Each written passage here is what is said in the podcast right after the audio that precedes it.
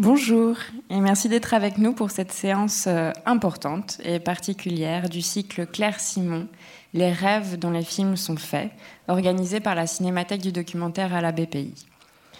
Alors aujourd'hui, c'est un moment de conversation et d'échange privilégié qui nous permettra ensemble de traverser l'œuvre de Claire Simon.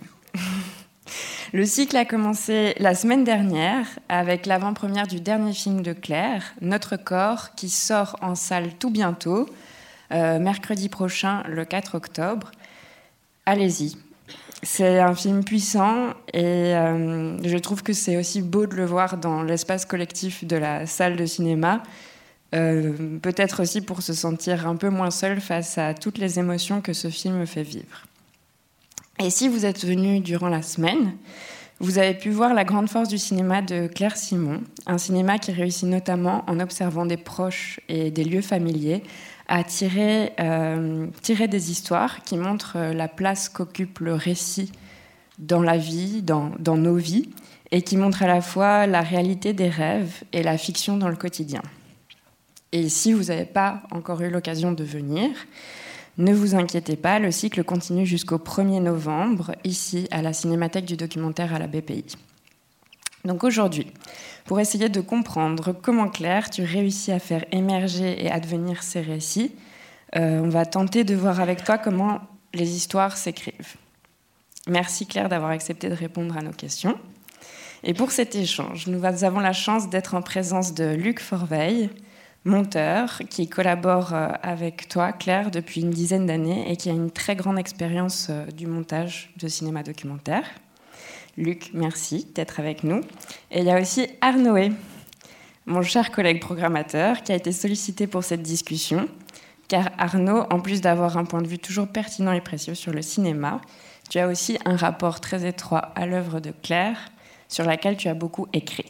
Donc merci à vous trois d'être avec nous. Et je vais juste expliquer un peu la manière dont l'échange va s'articuler. Dans un premier temps, Arnaud et Claire, vous allez réfléchir à ce qui se joue au moment du tournage, parce que sur tous tes films, si je ne me trompe pas, c'est toi qui tiens la caméra, et c'est avec cet objet que bah, c'est l'objet qui constitue peut-être ton principal outil pour euh, mettre en scène et écrire. Et ton cadre ne fait pas qu'observer, il raconte déjà et fait se déployer euh, la narration, les tensions en jeu. Et donc, euh, voilà, on va voir comment aussi l'outil caméra euh, change au fil des années et comment aussi ça implique peut-être une modification de ton travail. Et dans un deuxième temps, Claire et Luc, vous allez passer en salle de montage et on va essayer de tenter de comprendre comment l'écriture euh, se fait à cet endroit et aussi de voir comment vous vous organisez dans le travail parce que mais Claire, tu as aussi été monteuse, et donc de voir comment vous, vous travaillez ensemble, vous vous organisez. Donc euh, merci à vous d'être là, et Arnaud, je te laisse prendre euh, la parole. Merci euh, à toutes et tous. Donc effectivement, avec Claire, très rapidement, on est, arrivé à l'idée de, parler de la caméra.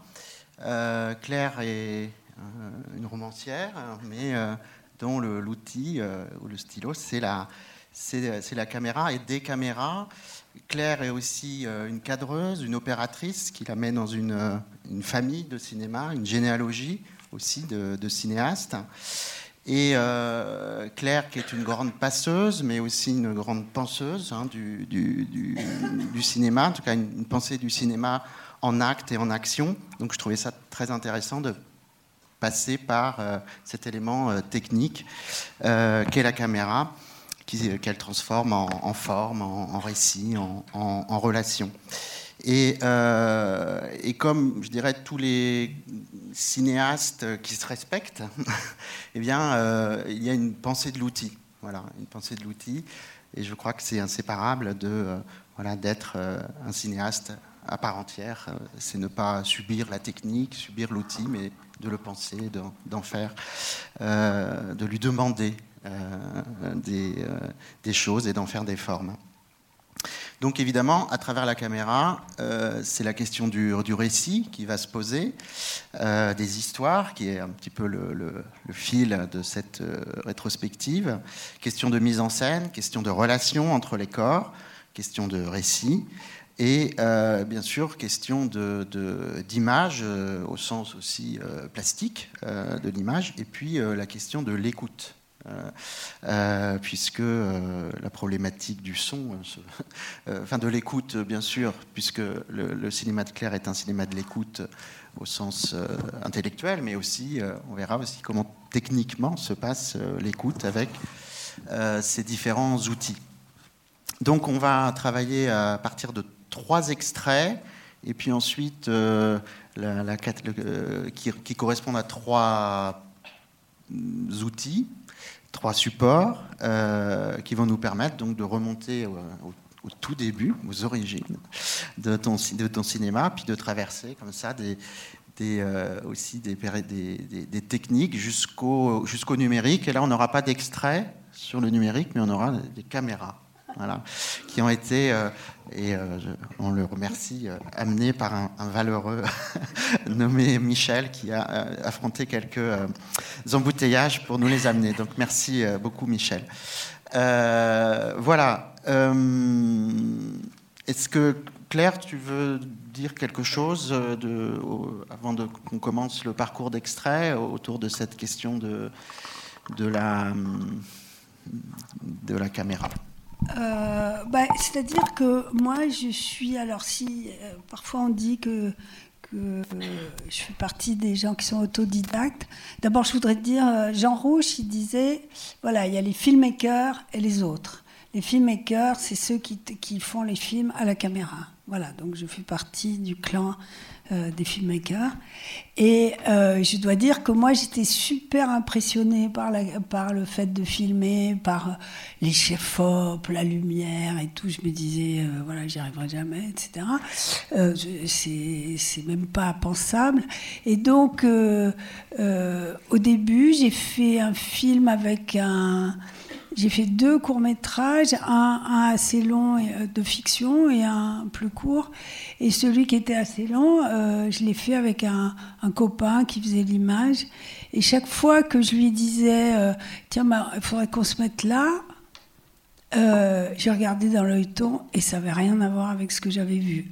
Alors j'étais très embêtée, je ne savais pas, je me disais, bon, il y a un problème, je, Et alors, dès que j'ai pu, j'ai été euh, à Varan, et que, donc, aux ateliers Varan, j'ai fait un stage dont on va voir un...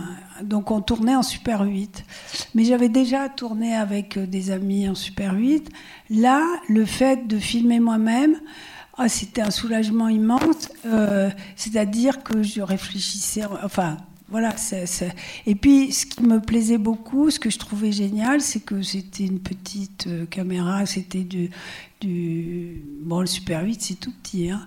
Moi, j'étais euh, assistante monteuse à l'époque, on travaillait en 16, en 35, euh, voilà.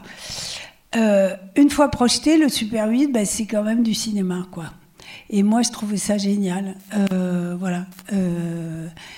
et donc, j'ai c'était pour moi quelque chose de presque inatteignable de filmer, quoi. Euh, et je n'ai jamais appris, sauf euh, toute seule, quoi. Voilà, c'est tout. Donc, euh, le premier extrait, donc on, va dire la, période Super 8. donc, c'est un extrait de Moinon ou Patricia. ou L'argent de Patricia, pardon, 1981. Et donc, effectivement, c'est un film euh, alors si vous ne l'avez pas vu cette semaine, il repasse bientôt. Le 1er novembre. 1er novembre, et c'est inratable. Voilà. Mais on va voir donc un petit extrait. Alors il y, avait un, extrait, je, le dis aussi à Claire, euh, qui nous semblait euh, très intéressant, mais qui est long. Et donc comme il fallait des extraits assez ramassés pour la masterclass, on a choisi un autre extrait. Voilà. Voilà, alors peut-être pour partir sur des éléments euh, très concrets, factuels. Euh, donc, euh, bon, j'ai la réponse, mais j'ai envie de, demander de, comment est constituée l'équipe de tournage ici? Oh bah, je suis toute seule. Oui. Voilà. Donc, alors, comment aussi la caméra écoute ici voilà, enfin, Quelles sont les, conditions de prise de son? Ah oui, c'est rude. Hein. Bah, il y a un micro sur la caméra et moi j'ai un casque. À partir de ce moment-là, j'ai toujours eu un casque. Pour, parce que je pense que pour filmer, il faut écouter en même temps. Voilà, mais le Super 8, c'est une petite bande magnétique qui est collée sur le film, et donc la pression est, est, flottante un peu sur le, le donc ça, ça tremble un peu, c'est pas terrible quoi. Mais euh, ce qui est marrant, c'est la naïveté qu'on pouvait avoir, elle et moi, d'être sûr qu'on pouvait rentrer dans la banque en train de filmer. Quoi. Ça, c'était vraiment. Euh, moi, j'y croyais dur comme fer. Hein. Je me disais, voilà, c'est intéressant parce qu'elle a, elle a tout le temps des problèmes d'argent, donc elle vient de toucher un chèque. Elle va. Voilà, c'est pour ça que je voulais voir l'argent dans la dans l'enveloppe, quoi. Euh, voilà. Et elle est très drôle, quoi. Elle. Et donc, en, termes de. Euh, aussi, euh, peut-être pour partir de, l'outil, donc le Super 8, ce sont des. il y avait des, prises de, durée précédentes. Des cartouches de 3 minutes. Des cartouches de 3 minutes. Donc, comment à partir de là, de cette euh, réalité euh, technique, comment se, construisaient euh, les séquences, les, situations entre Patricia et toi On peut imaginer que c'est une contrainte, bien sûr. Mais... c'est une contrainte qui nous apparaît aujourd'hui comme une contrainte. À ce moment-là, ça n'était pas une contrainte, c'était... Enfin, je crois que, parce qu'il y a une très longue séquence où euh, elle fait un, striptease, mais on, ne voit que son visage. Euh, parce que je lui demande combien d'argent elle a sur elle et elle se déshabille en, disant que qu'on lui a tout donné quoi. Et, euh, et là, je crois qu'on avait un, un, chargeur de de 10 minutes ou de 5 minutes qui était qui était un peu professionnel, si on veut.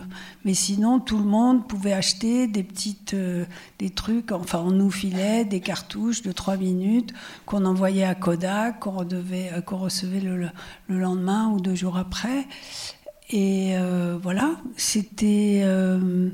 mais moi, je le. ce que je trouvais très joyeux, c'était le fait de pouvoir improviser complètement et de jouer alors moi, je jouais, euh, j'étais très autoritaire euh, exprès avec Patricia, comme ça, dans un, dans un rapport de jeu euh, vraiment... voilà, c'était le personnage que je, m'étais construit. Voilà, je, sais que tu avais lors d'une conversation ensemble, un, entretien, tu avais dit que, tu, que consciemment et inconsciemment, tu singeais les, les maîtres. Euh, ouais, ouais, ouais. avec cette voix. Ouais, ouais. Je faisais mon petit Godard euh, torturant ou je sais pas quoi. enfin, genre euh, le mec vraiment pas sympa et tout. Voilà. Et, et, et elle, ça la. Ça lui permet d'être merveilleuse. Hein. Elle, joue, elle est très drôle, elle est tout le temps coupable avec des problèmes d'argent et tout, comme nous tous d'ailleurs. Mais du coup, elle est, elle est drôle. Et euh, donc, euh, auparavant, donc, il y a ces deux films euh, qui étaient faits dans des, avec, en 16 mm, hein, les, deux films que l'on ne connaît pas, qui ne sont pas dans la rétrospective. que non, qui étaient de la fiction. Qui étaient de la fiction aussi. Qu'ici, j'ai interdit la fiction. on ne va pas relever, c'est une provocation. Est-ce que, on va dire en termes de, voilà, de, donc il y a cette voix déjà qui, naît aussi. Mm. Est-ce que dans les films euh, interdits en ce lieu, euh, est-ce qu'il y avait déjà cette voix? Non, non, non, pas du tout, c'était de la fiction. Oui. Et est-ce que euh, cet outil Super 8, on va dire, a, fait naître quelque chose qui serait de, voilà, de cette raconteuse d'histoire, de cette... ah oui, oui, c'était formidable. Moi, je trouvais ça vraiment d'improviser, de pas du tout savoir euh, ce que j'allais faire, euh, d'être avec Patricia. On avait passé un dimanche, voilà, là-bas. Elle était secrétaire des ateliers Varan. Euh, elle avait plein de problèmes d'argent, voilà. Et donc on pouvait faire au fur et à mesure, quoi. C'est ça qui était moi, j'attendais de, enfin, je sais pas, je trouvais un truc beau, donc on filmait là. Elle était, c'était euh, très libre, quoi. Et je retrouvais quelque chose que j'ai vu un peu dans ma famille, qui existe chez plein de gens, des gens qui dessinent, quoi. voilà, on pouvait faire ça comme ça, quoi. ça, c'était formidable parce que comme j'étais stagiaire et assistante monteuse, la corporation du cinéma de fiction euh, était tout le contraire, quoi. C'est-à-dire, euh, euh, il y avait très peu de, de liberté, d'improvisation, et moi, ça m'ennuyait profondément, quoi. Voilà. Et ensuite, une fois que j'ai fait ce film-là, j'ai fait deux autres films en Super 8 qu'on présente ici, qui avaient tous pour thème le rapport de quelqu'un à l'argent, quoi. Comment ça, ça, ça dessine sa vie. Parce que je me souviens qu'à l'époque, euh, justement, euh, les, les, il était dit, euh, voilà, le scénario en France, c'est vraiment nul et tout, il n'y a pas de bons scénaristes. Je voyais des gens qui réécrivaient sans cesse des scénarios pour l'avance sur recette, etc. Et moi, je me disais, mais le scénario numéro un, c'est quand même, il est écrit par l'argent, quoi. Donc il suffit de, il suffit de se baisser, quoi. de suivre, euh, de suivre les flux. oui, il suffit de suivre le, fil de l'argent et les histoires euh, tombent euh, comme ça très vite, formidable. Et donc j'avais, mais par exemple j'avais écrit ce projet-là qui n'avait pas du tout de, que j'ai pas réussi à faire financer, donc je l'ai tourné toute seule. Hum. Marion, je ne sais pas si toi tu as des et, Luc aussi, hein, bien sûr, hein, si vous voulez intervenir. Moi, je me demandais justement aussi, parce que dans la fin de Patricia, c'est un peu ça, mais on sent que les préoccupations d'argent de Patricia sont aussi des préoccupations peut-être d'argent pour financer des films et que et que ou je sais pas si c'est un peu le mise en scène ce truc de t'as pas eu de non mais je voulais qu'elle joue dedans j'avais pas eu l'aide au court métrage euh, etc donc euh, euh, voilà je c'est comme ça que, que j'ai pris un autre chemin plus ou moins. Enfin, j'ai quand même fait un court métrage de filles. Parce que j'avais décidé, après, à un certain moment, que j'enverrais toutes les. à chaque fois, euh, j'enverrais un projet de, de, court métrage euh, à l'avance, enfin au, CNC, à l'aide au court métrage, jusqu'à ce que ça marche. En fait, j'ai pas du tout tenu. Tous les trucs euh, obsessionnels, moi, ça marche pas avec moi.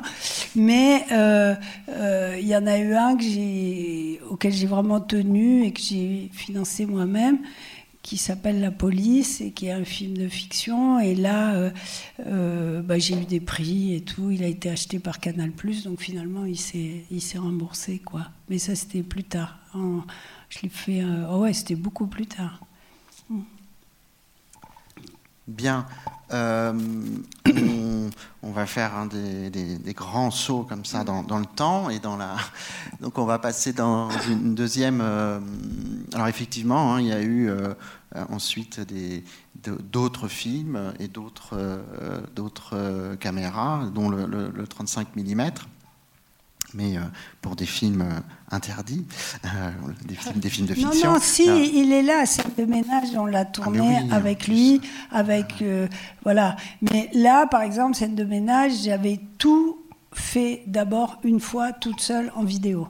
Donc je savais exactement ce que je voulais. Bon, comme c'est le ménage, c'était facile d'accès, c'était chez moi. Euh, et donc j'avais tout filmé d'abord. Enfin, j'avais fait plein plein de repérages en vidéo. Et donc euh, à, là au chef-op, je, lui avais tout montré. Et puis, euh, je me souviens, c'était avec Miu Miu. Et il y, a un dernier plan, comme ça, où, qui est un plan qui, on reculait ou on avançait vers elle, je sais plus. Et, j'étais au cadre. Et Miu Miu m'a dit Oh, bah, c'est beaucoup mieux quand tu es au cadre. Hein. Ça, ça change tout, quoi. Et, c'est marrant, voilà, c'était la fin euh, de mon travail avec euh, un chef-op euh, cadreur, quoi. et j'ai toujours eu ce, rapport-là avec les acteurs. qu'ils aiment beaucoup qu'on soit le cadreur, quoi, en fait. Il y a un rapport très simple, très, très direct, et qui fait qu'on n'est pas obligé de parler beaucoup, parce que toujours on dit, voilà, la direction d'acteur, machin. Et souvent, euh, moi, comme tu as dit, j'ai beaucoup enseigné. Dans les écoles, les jeunes gens, ils veulent toujours euh, se dire je fais de la direction d'acteur, alors qu'est-ce qu'il faut dire, machin, tout ça. Or, quand on filme quelqu'un, on n'est pas obligé de lui dire grand-chose, quoi. On est proche et on se comprend. Parfois, on peut juste même se toucher comme ça. Et, et ça va très bien, quoi. En fait, euh, on dit juste le truc qu'il faut à un moment, euh, mais ça peut être euh, très court, et puis ça va, quoi, euh, en fait. Et dans le sens où la situation documentaire est, aussi la direction d'acteur, mais en bien tout cas, sûr, bien sûr. la mise en scène est une forme de direction. oui, oui, oui, oui, oui, oui. Et par exemple, mais par exemple pour récréation, j'ai cherché une caméra parce que j'avais déjà tourné des trucs avec ma fille et sa copine en V8, euh, voilà, avec lequel j'avais fait euh, les patients. Et en fait, quand je suis allée dans la cour, j'ai essayé trois ou quatre caméras. Voilà. Et j'ai trouvé cette caméra Canon qui était une caméra que je pouvais tenir ici, quoi. Et euh, qui avait, alors à l'époque, il n'y avait pas d'écran, mais il y avait un long viseur. Et ce qui fait que je pouvais, alors pour les enfants, je, ils ne voyaient pas mon visage, enfin, ils me voyaient pencher comme ça, mais moi, j'étais à, à la hauteur de leur visage, quoi. Et, et du coup, voilà. Alors, euh, et puis cette caméra avait plein d'autres avantages. Voilà. Et à chaque fois, en fait, il faut trouver euh, la, bonne caméra. Euh, une caméra parce qu'une caméra c'est aussi moi moi ce qui m'intimidait et ce que j'aime beaucoup dans le fait de filmer c'est le rapport physique que j'ai à la caméra, mais au, monde, aux gens, comment, comment je les suis. Comment... Par exemple, dans Coûte que coûte, ce qui était merveilleux euh, avec la Hatton, voilà, qui était sur l'épaule et tout, euh, le chat sur l'épaule, c'était l'idée de Boviala, il fallait que la caméra soit comme un chat sur l'épaule. Et eh ben, c'était tellement bien dessiné, tellement, ce qui n'est plus du tout le cas des caméras, que je pouvais tourner euh, dans. Il y avait une pièce où il y avait, on faisait les étiquettes qui faisaient euh, un mètre carré, quoi. Eh ben, moi, j'étais là avec un employé et il y avait la perche qui arrivait et euh, ça marchait très bien. C'est-à-dire qu'il y a ce rapport de soi physiquement. On, on, porte la caméra, on est comme ça et on est avec les autres dans avec son propre corps, quoi. Et euh, par exemple, moi, j'avais toujours peur des trucs. Euh, il faut marcher avec les gens, comment on va faire des travelling à l'épaule et tout. C'est toujours, toujours très très difficile. Je suis assez maladroite, mais euh, disons que j'essaye de me contrôler, mais j'ai tendance à faire complètement ce que je veux voir et du coup, parfois, c'est un peu maladroit comme ça, mais au moins, on sait ce que je veux voir, quoi. ça l'avantage. Par exemple, j'ai découvert en faisant récréation que, je me souviens, c'est quand c'est dans le saut, elle dit j'ai sauté de là et tout, euh, voilà. Euh, quand elle saute, la petite fille, enfin, qu'elle elle n'arrive pas encore à sauter, elle a sauté à côté. Et donc, j'étais un peu en retard. Et je me suis rendu compte que quand on était en retard, c'était formidable. Parce qu'en fait, le son disait j'ai sauté de là et tout. Moi, je mettais un certain temps à y arriver. Et du coup, on voulait voir quoi, ce qu'elle disait. Et tout le temps, c'est ce que dit euh, Pablo Casals le rythme, c'est le retard. Donc, c'est très intéressant et quand, euh, quand j'enseignais à la FEMIS, je disais toujours, euh, bon moi j'avais pas affaire aux gens qui faisaient de l'image, mais je leur disais soyez en retard, c'est hyper important quoi. Parce que si vous êtes en même temps que les gens qui bougent, que les gens qui font des choses, alors euh, au fond on s'ennuie un peu. C'est littéral. Ouais, on s'ennuie et on ne sait pas ce qu'on veut voir. voilà. Alors que euh, quand on est en retard, et peut-être même dans ma maladresse, parfois les spectateurs doivent sentir ce que je veux voir. Et donc, euh, ça met une certaine tension, quoi. Euh, on se dit, je me souviens, bon, excusez-moi, je vais dans tous les sens, mais dans Mimi, qui va être projetée, il y a une scène comme ça vers la fin où elle me parle de la mort de sa mère, il y a une très grande montagne derrière elle, et c'était très compliqué de savoir si j'avais le haut de la montagne, etc et par rapport à ce qu'elle disait, parce qu'elle racontait quelque chose qui avait à voir avec cette montagne, et je changeais tout le temps euh, le cadre comme ça, à peine un peu, et moi j'avais hyper honte d'avoir fait ça, hein, vraiment, et plein d'amis qui ont vu le film ont dit mais non on est avec toi. On se dit ah ouais alors? Ah oui et le haut de la montagne etc donc ça fait que le peut-être le spectateur est avec l'image quoi plus comme ça euh, et voilà, parce que moi j'ai tout le temps, là, bah, tu peux témoigner, tout le temps en train de trouver que je suis archi nulle et que j'ai fait plein de conneries, etc. Mais alors maintenant, ce que j'essaye, c'est d'apprendre ce qui, ce qui, quand même, dans mes conneries, marche. et, essayer de ne pas en faire trop. De, mais voilà, par exemple, ce moment où elle dit j'ai sauté de là, j'ai beaucoup. Voilà. J'ai vraiment appris ce truc du retard, de continuer. Et j'ai appris aussi dans récréation, je coupais pas. Je pensais au montage, enfin je coupais peu. Euh, et je me disais, ben, je couperai là, je reprendrai là, je couperai là, je reprendrai là, mais donc je continuais, quoi. Et parfois, on n'a pas coupé, évidemment, euh, là où on avait dit qu'on couperait. Et euh, c'était pour, pour être vraiment dans, dans l'histoire et pour surtout arriver à filmer ce que moi je comprenais. Je comprenais qui, qui menait la danse, qui était martyrisé ou pas, etc. Et j'étais très près des enfants, quoi. J'étais, euh, ça, c'était l'autre chose que j'ai découvert euh, côté caméra dans Récréation. C'était qu'au début, évidemment, c'est intimidant, des enfants, ils sont formidables. Donc je me souviens, j'avais filmé une petite fille, d'ailleurs c'est dans le film où elle fait tomber, euh, elle est comme ça, très, très bien habillée, tout ça. Et, et ça ne m'allait pas, quoi je l'ai quand même gardée parce que c'était joli, mais, et que ça raconte quelque chose parce qu'elle se fait immédiatement attaquer. Mais euh, malgré tout, d'être prêt, euh, ça faisait que les enfants, comme m'a dit Denis un jour, ils, t'ont invité, quoi, ils t'ont toléré, quoi, ils, ont, ils ont accepté que tu sois tout prêt. Et donc j'étais à côté, ça m'empêchait pas de filmer large, hein, mais le fait d'être... Euh, voilà, parce que la caméra, c'est aussi où on est. C'est comment on cadre, mais c'est aussi où on est. Quand on va très bon, dans un documentaire, on doit aller très vite, hein, souvent.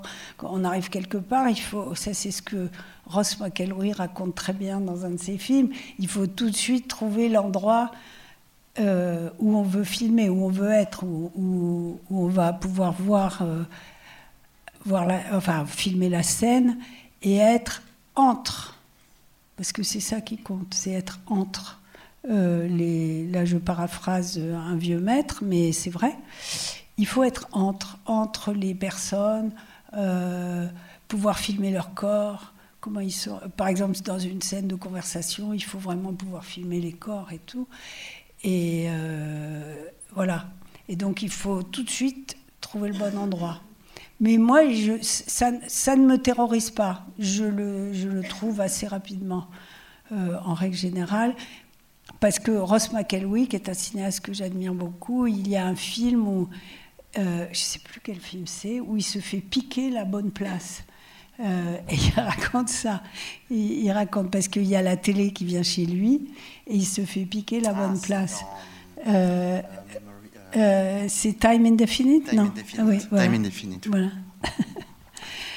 Pardon, euh, j'ai digressé. Tu, tu, as dit que tu te laisserais guider, mais c'est pas tout à fait vrai. Hein. Ah ouais, je t'ai dit que quand je dansais avec un mec, j'avais beaucoup voilà, de mal à le suivre. Donc, je tente de reprendre, euh, de remener la danse, mais non. Euh, tu as dit, tu as parlé de, de, la caméra, la V8, de la vidéo, et donc on, on a pas choisi un extrait de récréation, mais on a choisi un extrait des patients. D'accord, super. Donc on va le regarder. J'ai beaucoup appris sur les patients aussi. Tu nous diras après. Merci. Voilà, ce merveilleuse séquence de ce merveilleux film. Juste dire que le film passe demain. Je fais des petites annonces comme ça. Film du dimanche. Euh, je vais te citer. Enfin, je trouve c'est intéressant. donc, évidemment, la vidéo euh, euh, change beaucoup de choses en termes de tournage, en termes de peut-être pensée du montage aussi, ou de pré d'anticipation du, du, montage. On voit qu'ici, on est aussi davantage dans une situation de, cinéma direct plus classique.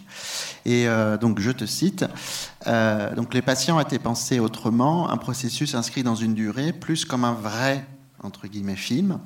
Ma trajectoire part du Super 8, qui est un peu un ersatz de cinéma, vers un autre ersatz, la vidéo, que l'on transforme en, en, vrai format de cinéma. Je trouve que c'est vraiment très, très intéressant, euh, cette euh, question de, de l'ersatz et de, de, qui tend vers euh, du vrai cinéma, vers l'écran aussi, même si je crois que les patients n'étaient pas sortis en salle. Non. Non. Voilà. Il est passé sur. Pardon. Ouais. Il est passé à la télé, c'est Garel, Thierry Garel qui l'avait pris. Il était donc sur la 7, sur la 3. Mm. Donc peut-être cette question de la, enfin, la vidéo, euh, et donc c'est la, la, la, caméra V8 mmh. ici. Euh, Qu'est-ce que ça change donc euh, le rapport euh, à la, à, la, à, la, séquence et euh, peut-être aussi voilà cette euh, question du, du, montage dont tu as un petit peu parlé mmh. tout à l'heure où tu, tu, penses bien sûr toujours au montage en, tournant.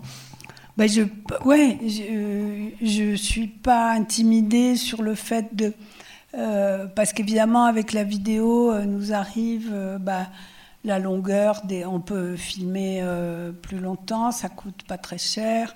Euh, alors, à ce moment-là, ce qui était formidable, c'est que l'œilleton était en noir et blanc, ce qui permet de voir la lumière beaucoup plus, quoi. Et moi, j'ai beaucoup appris euh, comme ça, en tournant les patients, de, travailler de me placer tout le temps dans la lumière autrement. Et puis, euh, voilà, c'est aussi de filmer toutes les, tous, les, tous les détails. Enfin, voilà, c'était marrant, quoi. Euh, avec des acteurs hors du commun, hein, quand même. et, et, là, tu es toujours seul euh, ouais, son, ouais, Le son, c'était un... un... Ben, J'avais un micro sur la caméra et lui, il avait un micro-cravate que je branchais dans, dans la voiture, que, que je pense que je branchais pas quand on était chez les gens. Je le branchais quand il était... Parfois, enfin, il fallait qu'on reste proche. Euh, donc, c'était pas toujours pratique parce qu'à l'époque... Euh, peut-être ça existait, mais moi j'avais pas de HF, donc il fallait le câble entre lui et moi, quoi. Euh, mais voilà. Euh, voilà, le cadre il se faisait tout le temps parce que c'était ces intérieurs comme ça, formidables.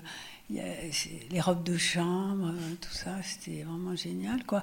Et puis elle lui jette la clé, donc il y a plein de voilà, il faut le parcours, toutes, toutes ces choses euh, euh, qui sont euh, euh, très belles, quoi, sur les, la, enfin moi je trouve, hein, la relation entre les gens, et puis voilà, des dialogues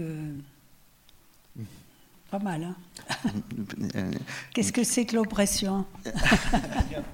Oui, oui, bien sûr. Non, parce que il y, y, a un truc qui me frappait justement avec cette histoire de micro, c'est que euh, ce que je me disais, c'est que ce qui est, ce, la contrainte de ce micro-là, c'est que ça oblige euh, à, à, entendre ce qu'on voit et à voir, à voir ce qu'on entend. Ouais, et, bien sûr. et c'est un vrai truc sur la position de la caméra parce que vraiment, là, je me disais ça, tu es vraiment au cœur, quoi. Mm. Tu es au cœur et que ce micro-là induit ça. Mm. Induit ça. C'est-à-dire qu'on ne peut pas se mettre de loin, sinon on n'entend pas. Quoi. Mm. Et que je me disais ouais, que c'est un truc qui est bien vraiment sûr. frappant. Quoi, là. Bien sûr. Mais quand même, si tu veux, quand elle, elle, elle dit, euh, elle parle, et puis que lui, pendant ce temps-là, il lui dit 150, etc., et que on voit le fric, et puis après, elle revient, etc. Euh, voilà, c'était marrant. Après, euh, ce film a été monté par Francine Sandberg, qui est une merveilleuse monteuse, et qui le montait vraiment comme de la comédie tout le temps, quoi. clac, clac, clac. voilà, c'était, c'était super. Elle disait, il faut le monter comme une comédie. Moi, j'apprenais, hein, euh, je ne savais pas. Et tu l'as tourné comme une comédie? Bah, Ça me faisait beaucoup rire. Hein. J'avoue euh, que je n'en revenais pas par moments. Quoi. J'étais, euh, c'était formidable. Oui, oui. D'abord parce que lui, c'est un acteur, quoi. Enfin, il joue. Puis que c'était vraiment des scènes de théâtre avec des femmes. C'était la plupart du temps des femmes âgées qui l'attendaient pour jouer la scène, quoi. Donc euh, c'était euh, formidable. Euh, ah, on pouvait vraiment y aller, quoi. C'était super. Moi, j'adorais ça. Hein. C'était et puis c'est surtout ce qui est très beau, c'est que chacun a sa langue. Le médecin qui dit et puis elle me fera un petit poumon quoi. Tout d'un coup il lui parle euh, ils ont leur langue. Ah je veux bien voilà. Euh, c'est ils ont des bon c'est très ancien c'était en 89 c'est moi je suis contente d'avoir filmé cette langue. Nous aussi euh, bon on va on, va. Mais, mais euh, en tout cas, juste pour dire, la caméra, c'était aussi euh, ma liberté. C'est-à-dire que euh, j'ai commencé ce film absolument seul. J'avais qu'une peur, c'est qu'on m'empêche de le faire, donc je n'en parlais pas. à un moment, j'ai voulu louer une caméra un peu plus professionnelle que la mienne et les films du village me l'ont prêté, voilà, donc j'avais une bonne caméra, mais je n'ai euh, prévenu un producteur qu'une fois que j'avais pratiquement terminé, quoi. Voilà, j'avais qu'une peur, c'est qu'on m'empêche de faire le film, quoi. Qu'on me dise, faut le faire comme ci, comme ça, etc. Non, ça c'était. Donc j'ai beaucoup appris en étant totalement seule, quoi. Voilà. On, va euh, continuer euh, avec un film que tu as déjà évoqué un petit peu coûte que coûte, mm. euh, donc tourné en 16. Ouais. Super 16 Super, Super 16. Euh, voilà, on va, on va regarder euh, l'extrait. Bien. juste dire que Coûte que coûte passe le 20 octobre et sera accompagné de Claire et Arthur Harari. Donc vous êtes conseillés. bon, évidemment là c'est c'est la question de l'argentique, peut-être aussi euh, la question du son euh, qui, euh, et de l'équipe. comment est-ce que tu, as, tu, as, tu as dit un petit peu cette, cette, ce plaisir et cette volonté pour toi de, travailler de manière un peu presque clandestine quand tu disais avec les patients. donc là, de rentrer dans quelque chose qui est de l'ordre du collectif au tournage, qu'est-ce que ça Ouais, c'était le premier documentaire que je faisais à, plusieurs, ouais, parce que Récréation, je l'ai tourné toute seule même si j'avais tourné des fictions euh, avec des gens. Euh, et là, bah, j'ai tourné avec euh, justement celui avec qui on avait au son, Dominique Lancelot, avec qui on avait fait le son en post-synchro de récréation. Et puis, enfin, on avait réenregistré ce que disaient les enfants pour pouvoir avoir un, un rapport à l'ambiance qui était meilleur et bien entendre ce qu'ils disaient mais c'était exactement ce qu'il disait. Et, euh, et j'avais un, assistant caméra, quoi. Voilà. Et, euh, et j'étais, c'était super, ouais. Donc je faisais pas le point, euh, ni le, je cadrais, quoi. C'est tout. et on n'était pas assez riche pour avoir le marquage temps, donc on, on avait un, petit système on, tournait tout le temps en même temps. On faisait pas de clap et tout. Et après, moi, je, resynchronisais, c'était très facile. Et voilà. Et, euh, j'étais très à l'aise, en fait, euh, très vite, avec la caméra. Euh, le chat sur l'épaule de Jean-Pierre Boviala, qui était vraiment formidable, quoi. Ouais. il n'y a pas de caméra qui est arrivée à ça depuis, euh, dans les caméras numériques et tout ça. Et là, alors, sans être, on va dire, trop euh, protocolaire comme ça, mais est-ce que, euh, voilà, le, donc le 16 mm, c'est des, chargeurs de, 10 minutes. Mm.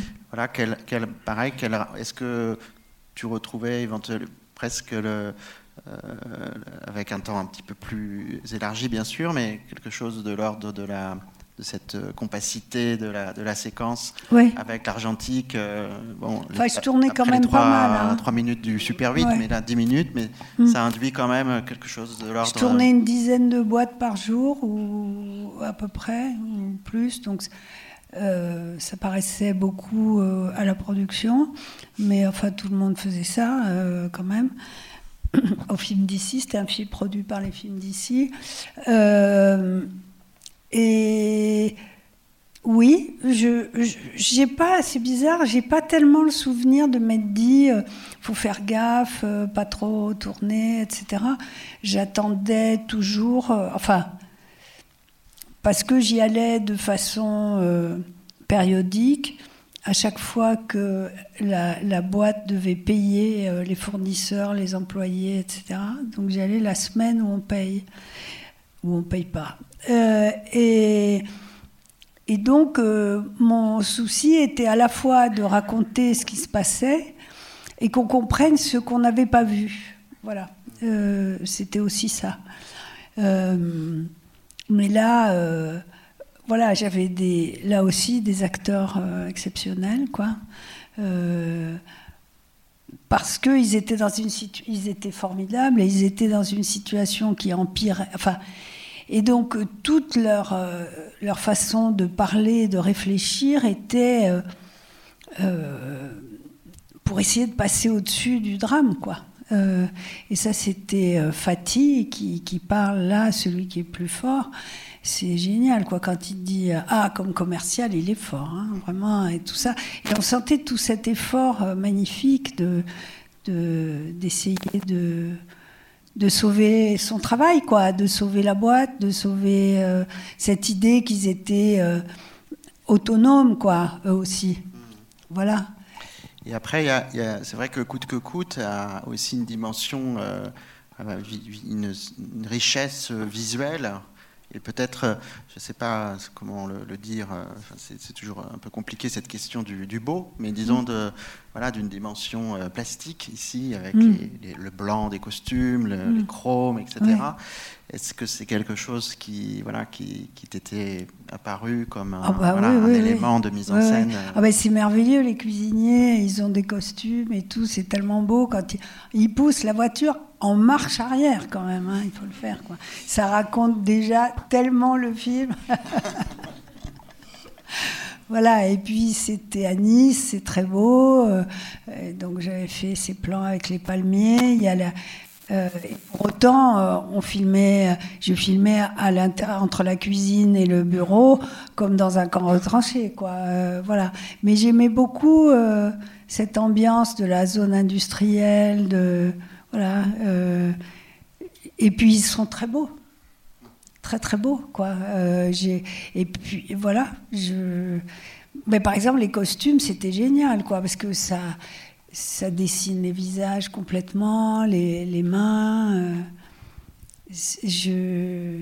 Et puis tout le fond en alu, c'était très beau aussi. Euh, voilà.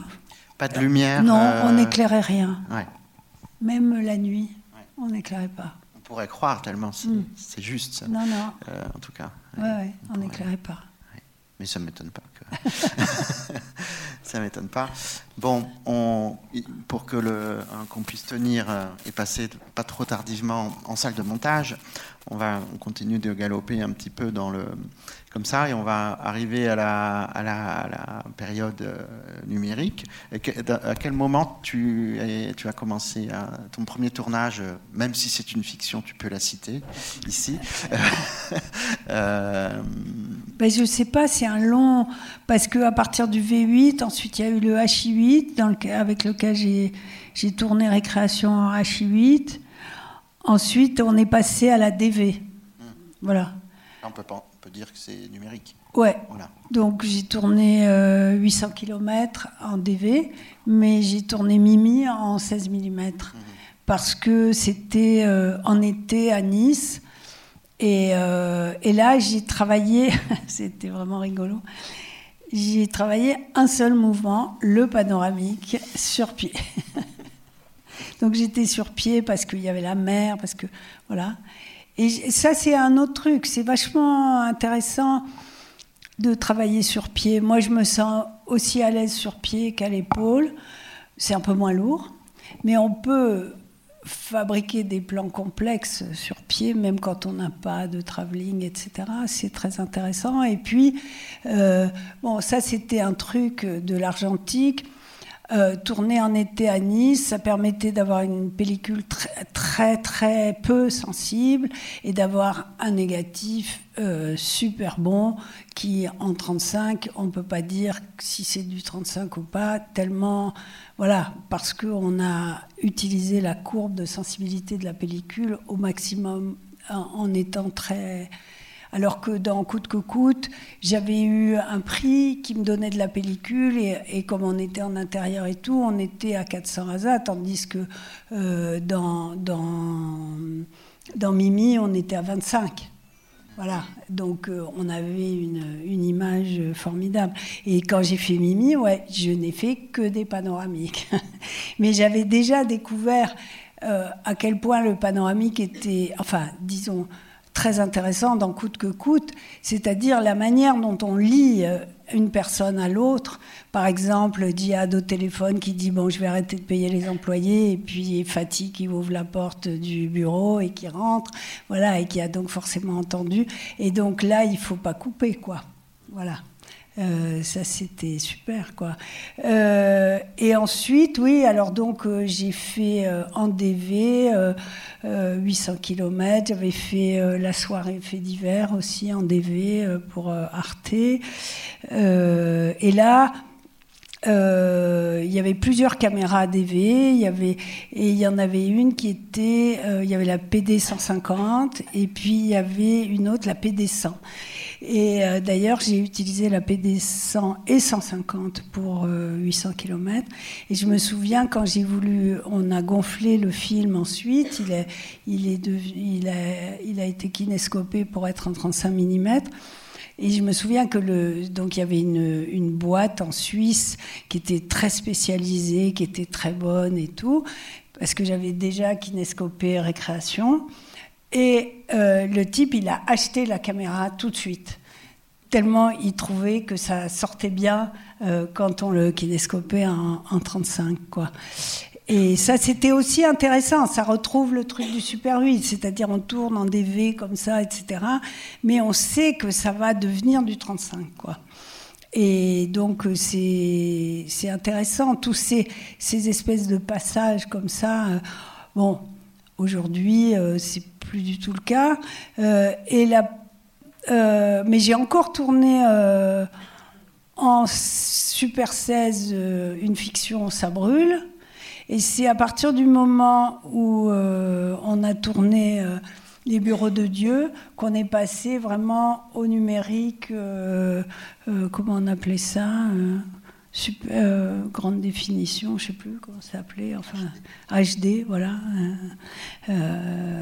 Et c'était très drôle parce qu'on tournait donc dans un appartement parisien et on avait fabriqué un, faux planning familial. Et euh, d'ailleurs, on l'avait fait valider par les nanas du planning. Elles avaient dit que c'était bon. Et, euh, et la caméra, c'était une caméra Thomson, je crois. On ne, elle tombait en panne dès qu'on la mettait sur le balcon. Voilà. Moi, je me souviens que le mec de Thomson est venu. Moi, je lui ai dit, moi, pour moi, une caméra, c'est comme la guerre de 14. Hein. Il faut pouvoir aller dans les tranchées, quoi. Sinon, c'est pas la peine. Enfin, je veux dire, vous pouvez pas faire des caméras qu'on peut même pas sortir sur le balcon. Vous voyez C'était terrifiant. Voilà. Et puis après, après, je crois que j'ai toujours tourné en, HD. Euh, voilà. Euh, que ce soit après, euh, je sais plus ce que j'ai fait, Gare du Nord, euh, voilà, géographie humaine, tout ça c'est en, en, HD avec des caméras différentes. Et à chaque fois, toujours trouver, c'est très très très compliqué et l'impression que plus ça va, plus les caméras sont faites par des gens qui s'en servent pas, elles ont aucune ergonomie, elles sont euh, voilà, il faut tout le temps tout réapprendre, enfin réapprendre euh, comment faire avec cette caméra, quoi. Euh, ce qui est vraiment épuisant, quoi. Mais bon, moi je m'y fais quoi. Euh, par exemple, le bois, je l'ai tourné avec la F5. C'était après ça allait, mais au début, euh, Stefano Savona m'a prêté sa caméra. C'était une catastrophe quoi. Le, viseur tombait tout le temps. Enfin, voilà, on est devant des manipulations euh, complexes. Et maintenant, ça va, là, si vous voulez, j'ai amené les deux dernières caméras que j'ai. Vous voulez oui. voir Donc la toute dernière. Oh,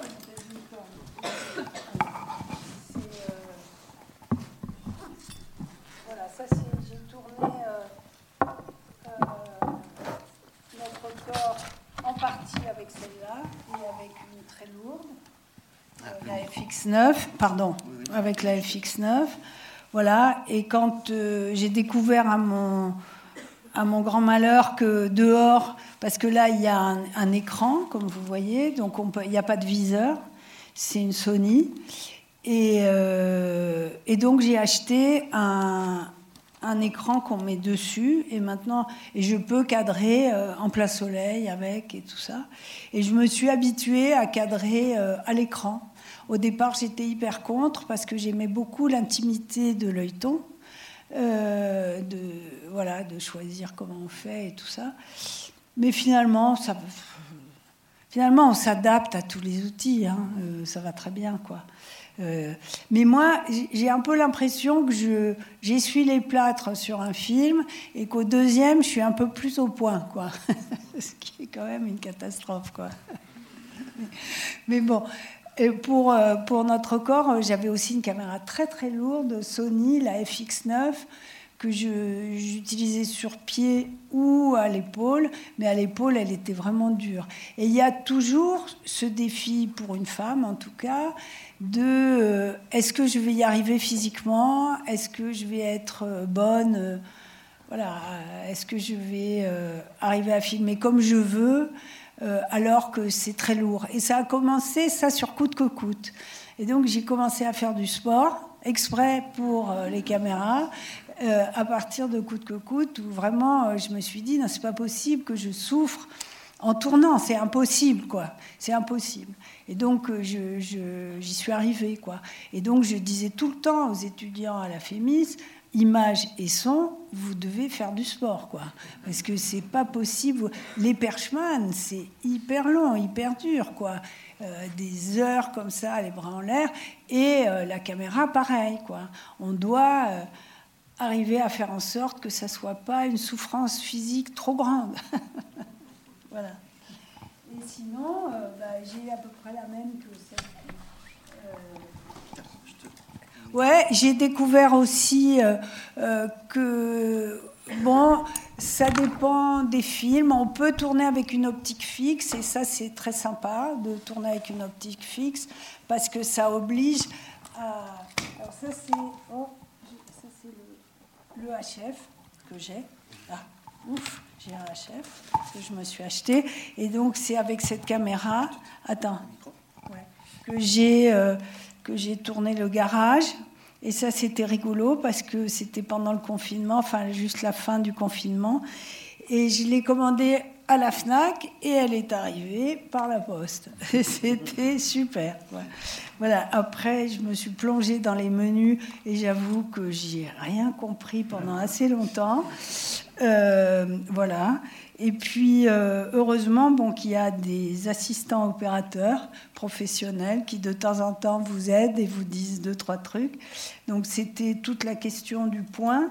Mais c'est une merveilleuse petite caméra, merveilleuse.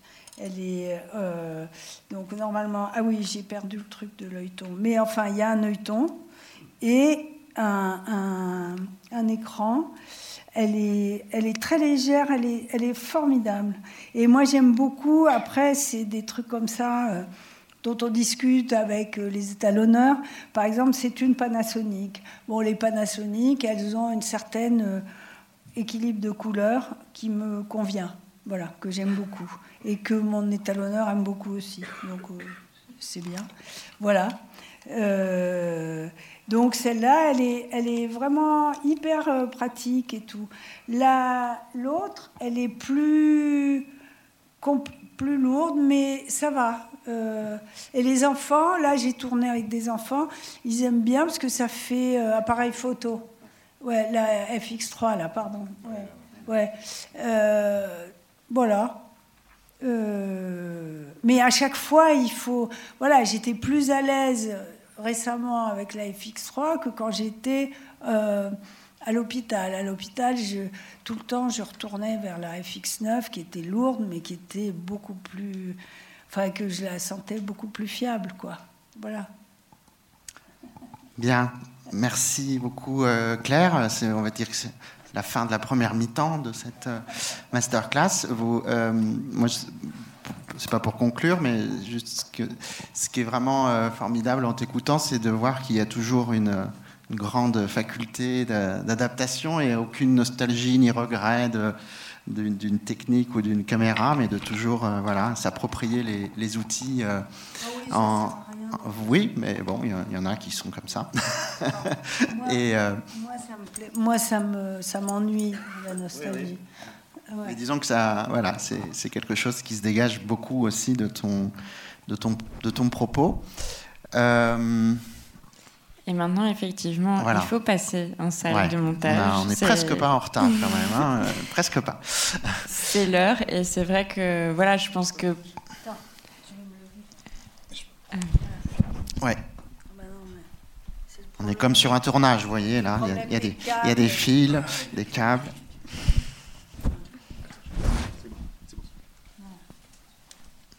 Donc, salle de montage. Juste, je voudrais conclure par, ça paraît peut-être, j'espère que ça vous a pas trop ennuyé, tout ce qu'on a dit, mais c'est très important d'être, euh, euh, de se sentir euh, à peu près un peu libre avec son outil. Et je me souviens, voilà, quand j'avais tourné Récréation, la caméra, elle tenait dans un petit sac qui est souvent dans le champ d'ailleurs. Et je venais de. Et j'allais. Quand je tournais pas, j'allais au montage de scènes de ménage. Et ça me faisait vraiment rire, quoi, quand même. De me dire, bah voilà, l'équipe, elle est là, là, sur l'étagère. Et que, évidemment, pour scène de ménage, on était en 35, etc. C'est le seul film en 35 que j'ai tourné, qui d'ailleurs, enfin, c'est le paradoxe, il n'est passé qu'à la télé, voilà, sur Canal+. C'était une production euh, Canal+, c'était le début des séries, donc c'est 10 fois, euh, euh, 10 fois 5 minutes. Et, euh, et récréation que je tournais en H8 et tout, toute seule avec le, le le, sac sur l'étagère et tout, bah, il a été gonflé en 35 et il a été beaucoup projeté en, salle de cinéma. Donc c'était vraiment un paradoxe. et, et c'est venu d'une chose très simple, c'est que la première fois que le film a été présenté, c'était ici au Festival du Réel. Et donc il était présenté en grand, c'était en, en vidéo, quoi. Et quand j'ai vu que les gens, ils étaient touchés parce que c'était en grand et que voilà, enfin qu'il y avait un rapport euh, cinématographique fort avec le public, je me suis dit il faut absolument que j'en fasse une copie 35 quoi. Et euh, et à l'inverse, j'avais l'impression que scène de ménage était plus quelque chose de très intime qu'on peut regarder tout seul le soir à la télé, etc. Et c'était tourné en 35. Voilà. Et juste vous dire, donc lundi, vous pourrez voir scène de ménage accompagnée par Claire et Annick Peignet-Julie euh, dans une séance où ce sont trois courts-métrages, deux cours issus d'une euh, d'une émission avec pour thème le fait divers et puis scène de ménage. Donc on, voit beaucoup de courts métrages finalement. Et récréation que vous pourrez voir sur grand écran, ce sera le 4 octobre accompagné peut-être par Claire et euh, par Catherine Bizerne, qui est justement déléguée générale du Festival Cinéma du Réel, où le film a été montré pour la première fois. Donc euh, maintenant. Euh... Puis restauré, hein oui, c'est vrai. De récréation. Et maintenant, oui, peut-être euh, voir avec toi, Luc, cette collaboration de plus d'une dizaine d'années maintenant où vous vous retrouvez euh, après chaque tournage où Claire a expérimenté de nouvelles caméras euh, pour regarder peut-être ensemble, peut-être en décalé euh, les rushs. Donc voilà, vous savoir comment vous travaillez un peu. Alors en décalé, non, jamais. Non, on regarde toujours ensemble. Ah oui, oui. c'est même la, clé de tout. de regarder les rushs, pour moi, c'est la clé de tout. Ça, c'est le plus important. Et c'est un moment qu'on partage. Alors, avec Claire, souvent depuis le début, le premier film qu'on a vraiment monté ensemble, c'était Le Bois, où il y avait beaucoup, beaucoup, beaucoup, beaucoup de rush. Et donc, Claire faisait des présélections en général, et voilà, qu'on regardait ensemble. On parlait. En général, la présélection, elle garde l'ordre du tournage. En général, c'est ça. Parce que. Euh, c'est pour moi une chose très importante, c'est que euh, je pense que le tournage est la clé de tout quand même. Je crois plus au tournage qu'au montage, profondément. C'est pas du tout une figure de style. Je crois au tournage que le montage raconte d'une manière ou d'une autre toujours le tournage que c'est une chose très importante. Et donc, euh, donc on, regarde ensemble euh, la présélection que Claire a faite, et puis, en général, elle me laisse, elle va faire une autre présélection pendant ce temps-là, et moi je monte ce qu'on a vu et ce dont on a discuté, parce qu'évidemment, euh, évidemment, on discute beaucoup, c'est quand même toujours ça aussi le montage, c'est de beaucoup parler quand même. On parle, alors maintenant, ça fait plus longtemps qu'on travaille ensemble, donc, euh, donc euh, je comprends plus vite, je crois. Voilà, après, c'est toujours le, truc. Euh, je, dis toujours ça un peu comme une manière de blague, de dire que euh, quand je monte, je, deviens Claire Simon. Euh, mais, mais, mais, en fait, c'est vrai. En fait, c'est vrai. Je deviens Claire Simon. C'est-à-dire que je me mets, je revis la question du tournage. je me mets aussi, même si j'en ai pas l'air, je deviens une fille. C'est obligatoire. transgenre, hein, le montage. Mais c'est-à-dire que je me suis dit ça de manière vraiment explicite, de manière explicite pour le garage, mm. euh, parce qu'il y a une scène avec des beaux jeunes hommes, euh, torse nu, sous le soleil, qui réparent les motos, euh, et, et, je voyais bien, je, comprenais bien la charge érotique qui se passait dans le regard de Claire, et que pour monter ça, il faut forcément, je suis obligé, de ressentir cette charge érotique. Si je ne la ressens pas, je ne peux pas bien monter ça. Parce que moi, je vois un beau mec, et puis voilà quoi. Et que je, vois bien que c'est autre chose qui se passe. C'est que justement pour restituer cette sensation qu'a Claire au moment du montage, je suis obligé de ressentir la même sensation je crois que c'est la chose importante et vraiment la question du, tournage est, vraiment essentielle. Donc je mm. pense que c'est ça qui est quand même la clé de, tout. Donc maintenant, on se comprend plus vite, je crois. oui, absolument. Non, mais surtout, as, enfin, euh, tu as intégré dans ta manière de monter, ma manière de filmer, euh, de, de me, la façon dont justement ce que tu disais tout à l'heure Arnaud, c'est-à-dire que, ou c'est toi qui disais ça, le fait que maintenant je peux, quand je ne suis pas seule, filmer autre chose que l'image du son. Je peux filmer, euh, l'ingénieur du son fait le son, et moi je peux décrire et, être libre, alors que le son raconte l'histoire. Euh, par les dialogues, etc. Et donc, toi aussi, tu montes en fonction de cette idée-là. Oui, bien sûr, parce qu'après, c'est pour moi toujours la, deuxième clé du montage, c'est de... C'est-à-dire qu'il y a évidemment la question de Claire, pour là, pour les films de Claire, la question de Claire, de, devenir l'autre, l'autre dans ce qu'il est, même dans son caractère, alors que pour le coup, on n'a pas tellement le caractère, euh, et de, devenir l'autre. Et, et, puis il y a la question de ce qui est filmé, vraiment de ce qui est filmé. Et, et moi, je me rappelle très bien quand, euh, quand on a monté là, notre corps.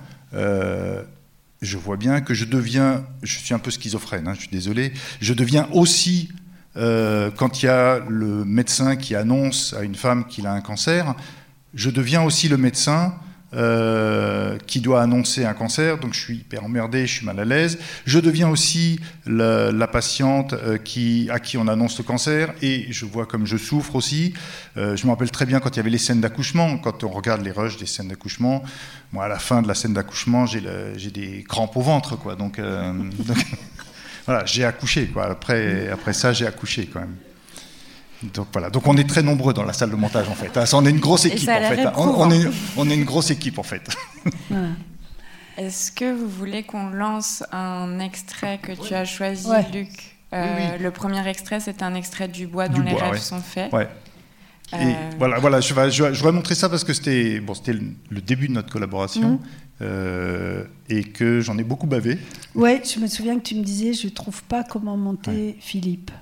Et que euh, voilà, les autres choses, ça allait, et que j'ai fait plusieurs essais sur Philippe, que je montrais même pas à Claire, parce que je sentais que c'était pas... Euh, voilà. Et donc voilà. Bien, donc l'extrait du bois, dont les rêves sont faits. Vous allez voir, c'est une séquence de 10 minutes, hein, donc c'est plus long que les extraits qu'on a vus jusqu'ici. un peu. Et pourquoi cet extrait? Bah, Bon, parce que j'ai beaucoup galéré quand même déjà. pourquoi on galère à monter Philippe? Euh, Parce que. Voilà.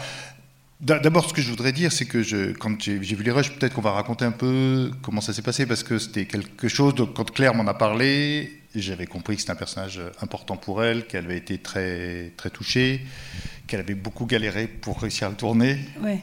qu'il ne voulait pas être filmé au début. Mm. Et puis, comme ça, dans le tournage, moi je me rappelle au début quand j'avais vu, j'avais, je trouvais qu'il était un peu énervant, euh, que, qui, se la racontait un peu, qui faisait des, manières avec la caméra. Et puis, quand le gars en vélo passe, euh, caméra, euh, Claire relève la caméra et le film, et là ça dure, je sais pas, 4-5 heures, un truc comme ça. Mm. Et, et, donc voilà. Et donc moi je me rappelle quand j'ai vu, je me suis laissé embarqué complètement dans cette espèce de folie, quoi, dans cette espèce de folie. Et que quand j'ai essayé de monter, euh, c'est très compliqué parce que euh, chaque raccord, chaque coupe fait sens, enfin forcément, et que si on fait sens avec cette folie, on tombe à côté, et que et que, et que voilà, que c'était très compliqué. Euh, jusqu'au moment où je crois que j'ai compris que c'était la question essentielle pour lui, c'était la question de sa musique. Hmm. C'était sa musique à lui. Et que c'est monté là, non pas sur la question, bien sûr, de ce qu'il raconte, parce que.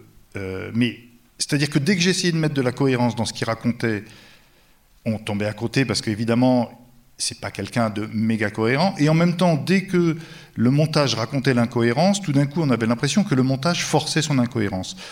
Or, toute la question, quand j'ai compris cette histoire de musique, c'est que c'est vraiment la musique de Philippe qui est montée et que, euh, et que c'est comme ça que c'est travaillé. Alors, par exemple, d'un strict point de vue pratique, vraiment pratique de montage, euh, c'est toute la question des silences qui entourent chaque raccord.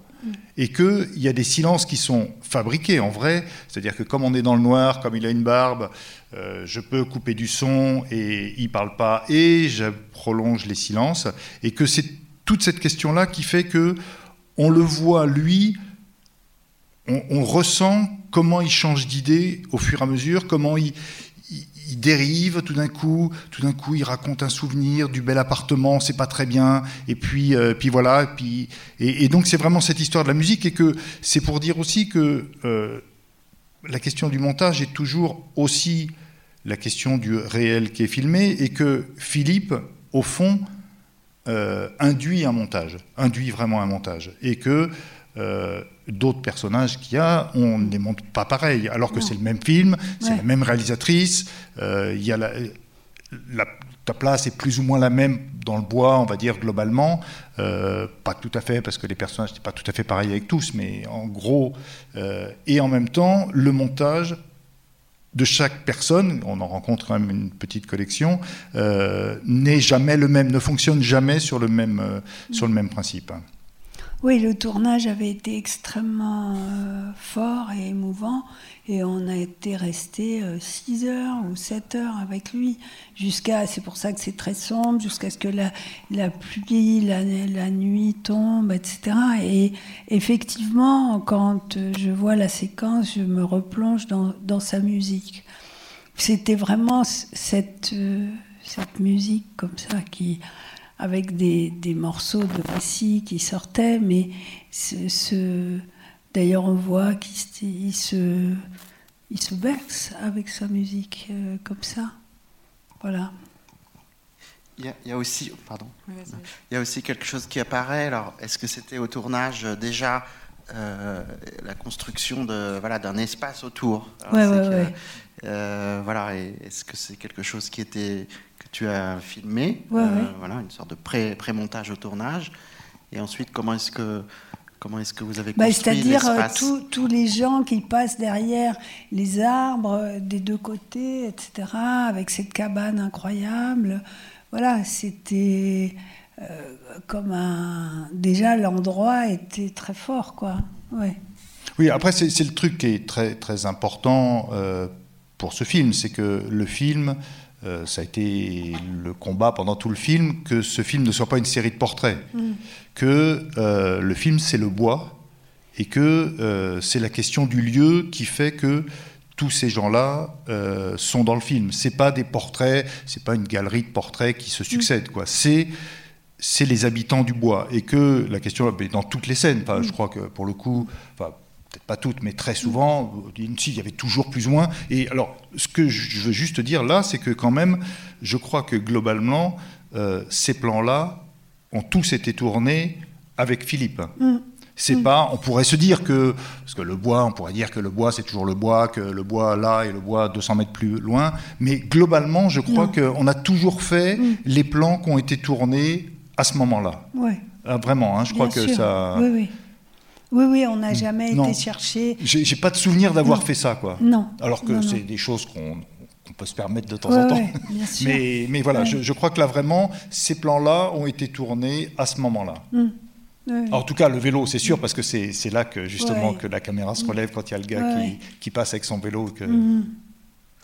Et ce que je trouve assez beau, c'est que tu as commencé par dire que pour toi, euh, le fait de monter, c'était vraiment d'aller vers l'autre avec qui tu collaborais mais que je trouve que la ta caméra, Claire, ou en tout cas ton regard, c'est aussi un mouvement vers l'autre. Et donc je comprends que vous soyez nombreux et nombreuses en salle de montage, mais parce que on, on se sent proche de Philippe et juste c'est et, sans pouvoir accéder à quelque chose de direct de lui, on, a, on est avec lui, vraiment. Et c'est très réussi. Donc oui, vous non, mais très bien on, non, mais on parlait vraiment des, histoires de caméra. Enfin, c'est un vrai truc, mm. de Claire en tout cas, de cette question de faire corps avec ce qu'elle filme.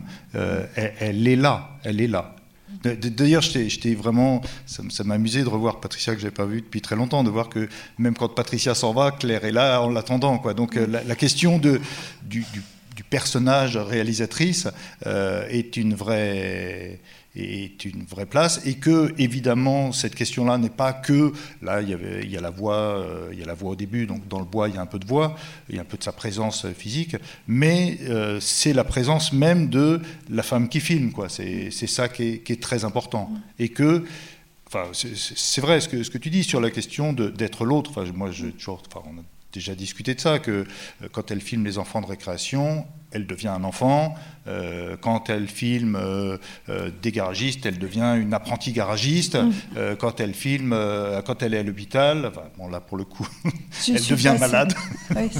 mais, mais, voilà, il y a un vrai truc de, de l'engagement du corps de Claire dans ses films, quoi, et que c'est une chose très importante, hein, vraiment très importante.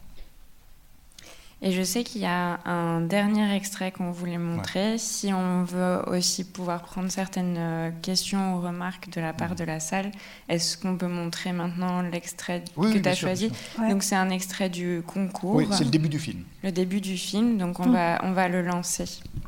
Est-ce qu'on montre. Euh, parce qu'il y a. Non, on peut faire une version un peu plus courte. donc, euh, Jérôme, 9 minutes 32, je crois. Merci. Il n'y a pas 12.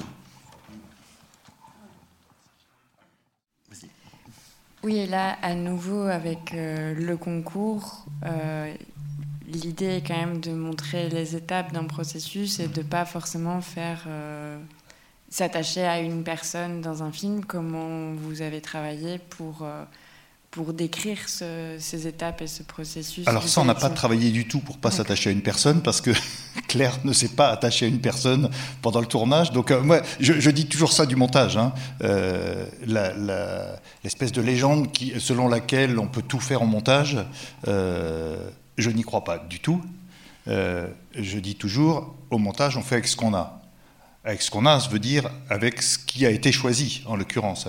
Et que jamais il n'y a pas deux fois la même personne qui a été suivie à deux étapes du concours. Jamais, je crois. Il n'y a jamais eu ça. Donc de toute manière, cette question-là ne s'est jamais posée au montage parce qu'on n'avait pas ça. Euh, alors justement, je voulais rebondir parce que c'était un peu pour ça que je voulais montrer ce, morceau-là. Euh, parce que euh, j'ai, pour d'autres raisons, j'ai écrit un journal sur ce, sur ce montage-là, où je raconte, où je décris tout, chaque jour de montage. Euh, et, j'ai retrouvé le premier jour où on regarde les rushs de ça. De ça, mais évidemment de bien d'autres choses. La journée se finit dans cette épreuve-là.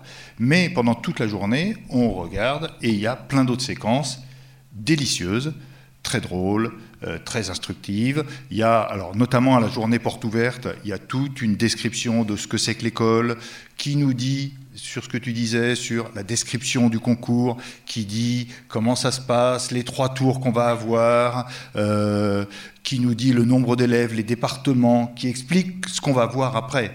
Euh, donc, et ça a été monté, hein, ça a été monté pendant très longtemps. Ensuite, il y avait la préparation du concours, quand ils choisissent l'extrait de film. Donc il y a une séquence qui a été très longtemps dans le montage où on voit donc Alain Bergala, le directeur du concours, le directeur des études et le directeur de l'école qui discutent et c'est vraiment les trois cardinaux qui, parlent. Euh, voilà, qui Claire dit évidemment quatre hommes. Euh, il y a une autre séquence où à trois ils décident du mot du dossier, etc. Et voilà, il y avait plein de séquences et qui ont été très longtemps. Et donc, dans, le, dans mon journal, j'ai vu que, en fait, euh, d'abord, dès le premier jour, Claire m'avait toujours dit le plan des grilles, de la grille qui s'ouvre, c'est comme ça que j'ai compris le film que je devais faire. Qui était, qu'elle a dit ça dès le premier jour, qui est la question du désir. C'est, ce film, c'est la mise en scène du désir de ces personnages, de, ces jeunes gens. Et, euh, et j'ai dit, moi, le premier jour, quand j'ai vu les rushs, enfin, j'ai noté ça dans mon journal le premier jour, et j'ai écrit, j'ai l'impression que le film commence à Nanterre. Et ce processus-là, qui était déjà là, le montage était déjà là dans nos propos le premier jour, que j'ai noté, en plus, ce pas des choses que j'ai retravaillées après, euh, ce qui est le résultat, euh, c'est là, mais ça a mis quatre mois à se faire. Et vraiment, cette séquence du choix des mots, du choix des non, du choix des mots, du choix des je ne sais plus lequel est resté le plus longtemps. Mais il y en a un qui est resté vraiment très longtemps, quoi. Les mots, hein, je crois que c'était les mots qui, qui est resté très longtemps. Et, et donc, c'est pour dire deux choses que, que, je voulais dire ça, c'est que il y a toujours ce truc, aussi une autre légende sur la question euh, du, du montage qui enlève, du montage qui soustrait qui est la question de la soustraction du montage. effectivement, on peut dire que on a enlevé la présentation de l'école, on a fait le choix de ne pas la montrer, on a fait le choix de ne pas présenter les mots, de ne pas présenter bien le concours, de ne pas bien présenter l'école. Mais au fond, euh, cette histoire de la soustraction, qui est évidemment aussi quelque chose de réel au montage, on enlève des choses, mais qui est aussi une question de, euh, au fond, ce montage-là, raconte la question du désir. Et que la question des mots, la question euh, de la présentation de l'école ne racontait pas le désir. Et donc, le montage est arrivé en disant c'est la question du désir. Le, montage raconte ça, l'entrée des élèves, l'espèce de fascination du cinéma, puis l'arrivée à l'école, tous ces visages qu'on trouvait merveilleux, accrochés au film qu'ils regardent, euh, qui, est cette question du désir du cinéma, d'un espèce, de, espèce de rêve. Quoi. Et même l'extrait euh, du film fait référence au désir. Non, mais parce que c'est vrai que c'est, euh, ça, l'extrait est assez longuement filmé. Voilà. Et de travers. Volontairement. Oui, et, pareil, encore une fois sur la question de la présence de la cinéaste, c'est-à-dire que on aurait pu, on aurait très bien pu récupérer l'extrait et rentrer plein pot dedans, l'avoir bien, avec les sous-titres bien.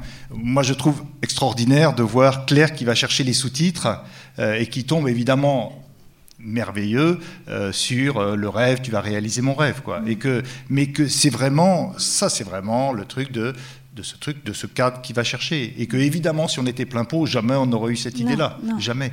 Et l'image un peu de Traviole, ce que je trouve très beau aussi. et, puis aussi euh, sur euh, euh, comment tous ils arrivent et, et qu'ils ont pas, il leur manque les étiquettes, il leur manque les trucs, etc. Et qu'au début, le montage était plus respectueux du protocole. Du et processus même. Ouais, et que euh, moi, je trouvais qu'il fallait montrer que les accidents, que c'était les accidents qui montraient le, désir, l'enthousiasme, la fille en rose, avec tout par terre, etc. Voilà. Et, et, après, moi, en revoyant ça, euh, ce que ça me fait, c'est que j'adore euh, voir les jeunes gens en train de réfléchir, quoi. Ça, je dois dire que c'était vraiment un truc que je trouvais très très beau parce que chaque visage est différent. Euh, on voit, on comprend, on est à leur place, quoi.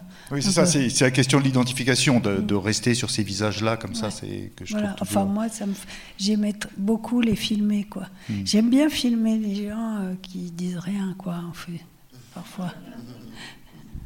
Voilà. Après, l'autre chose que je voulais dire par rapport à tout ce travail, c'est que euh, c'est toujours la question. Bah, là, j'ai parlé de la question du désir. Au fond, toute la question du concours euh, soulève une question philosophique que, que posait c'est comment juge-t-on les autres? Au nom de quels critères? Et que c'était ça l'idée du film depuis le début. Tu avais dit ça. Le film était plus large. Euh, c'était pas que le concours. Il y avait, c'était plus sur l'école. Il y avait, euh, on avait vu un les peu diplômes. Euh, les diplômes, l'égalité des chances. Il y avait, il y avait d'autres séquences, même une séquence où ils mangeaient des pizzas. Je m'en rappelle plus. Je me suis rappelé de ça l'autre jour. Ah ouais? Dans la cour, ils mangent des pizzas. Ah enfin, bref. Et donc c'est toute la question du, jugement qui est, qui est dans le film et que cette histoire du désir et la préparation de la question du jugement, évidemment, mm. parce que c'est le désir qui va se heurter au jugement. Et que, euh, je, enfin, je, veux dire ça pour, pour, pour dire qu'il y a toujours, au fond, euh, une idée, une idée qui, qui porte le film. Le bois ne s'appelait pas le bois pendant, pendant tout le temps, le bois s'appelait le bien. Pendant tout le travail, le bois s'appelait le bien. Ça voulait bien dire que, moi, je, enfin, c'était le première fois qu'on travaillait vraiment ensemble, je, me disais, ouf, la vache, le bien, c'est le bien avec un B majuscule évidemment, hein. et que euh, et que je me disais, ben voilà, c'est ça. Au fond, c'est ça. Il y, a, y a y a une idée qui traverse tout le film, et le jugement, c'est ce qui traverse toute la question du mm. concours. Mm. On pourrait dire que le village, c'est l'idéal, mm. euh, voilà, et que et que je, je crois que c'est une chose assez importante que qu'il y a toujours dans tes films, il y a toujours une idée philosophique, anthropologique, on pourrait dire, je sais pas, euh, qui, qui, porte le, film. Quoi. Voilà. euh, Marion, euh, est-ce qu'on est prend euh, quand même... on pourrait prendre quelques questions. Voilà. Hein. S'il y a des questions dans la salle. S'il y en a. monsieur là. J'aimerais bien que vous réexpliquiez ce qui était, j'ai pas bien compris ce qui était compliqué dans Philippe, euh, pourquoi le montage était compliqué. Euh, en fait, euh, qu'est-ce qui aurait fait que ça aurait été un mauvais montage? Enfin, vous n'avez pas, avez pas montré un mauvais montage, donc c'est difficile, mais voilà, est-ce que c'est le choix de l'extrait euh, Ou est-ce que c'est. Vous avez parlé de silence et de. Est-ce que tous les plans étaient serrés sur... Oui, oui, oui. D'accord. Mais il dit, enfin, excuse-moi, je vais parler à ta place, mais il fallait retrouver le rythme de cet entretien avec la musique qu'il a, lui, quand il parle, qui est comme quelque chose, même comme un souffle. Voilà. Et que il faut qu'on, il fallait retrouver ça pour que euh, le montage n'ait pas l'air de démontrer quelque chose, mais plutôt d'être euh, porté par euh, ces, les différentes choses dont il parle, voilà, avec tout le temps cette musique qu'il a dans la voix.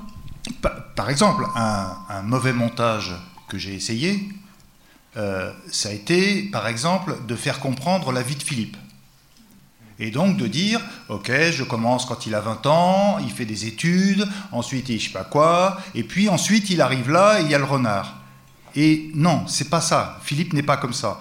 Son raisonnement, d'ailleurs, alors je ne sais pas si j'ai monté dans l'ordre, hein, ça pour être tout à fait honnête, c'était il y a quand même 10 ans, donc je ne me rappelle plus, mais je sais qu'il y a des choses où j'ai bougé l'ordre, évidemment, mais euh, c'était vraiment de restituer, d'être dans sa tête vraiment d'être dans sa tête. Je, euh, je, deviens Philippe, c'est vraiment, je, deviens lui. Hein. Euh, voilà, en plus, euh, moi, je, trouve pas. je, m'identifie, voilà, je suis un peu comme un acteur, je m'identifie comme si je devenais l'autre, quoi. Mm. Et, donc voilà. Et donc, le mauvais montage, par exemple, aurait été de restituer la chronologie de la vie de Philippe, par exemple. Ou au contraire, je sais qu'à des moments, je me disais Ah, mais j'amplifie son incohérence. Alors qu'il a une cohérence extrême. Extrême, vraiment. Il est absolument cohérent. Mais il est cohérent pas comme moi quand je parle.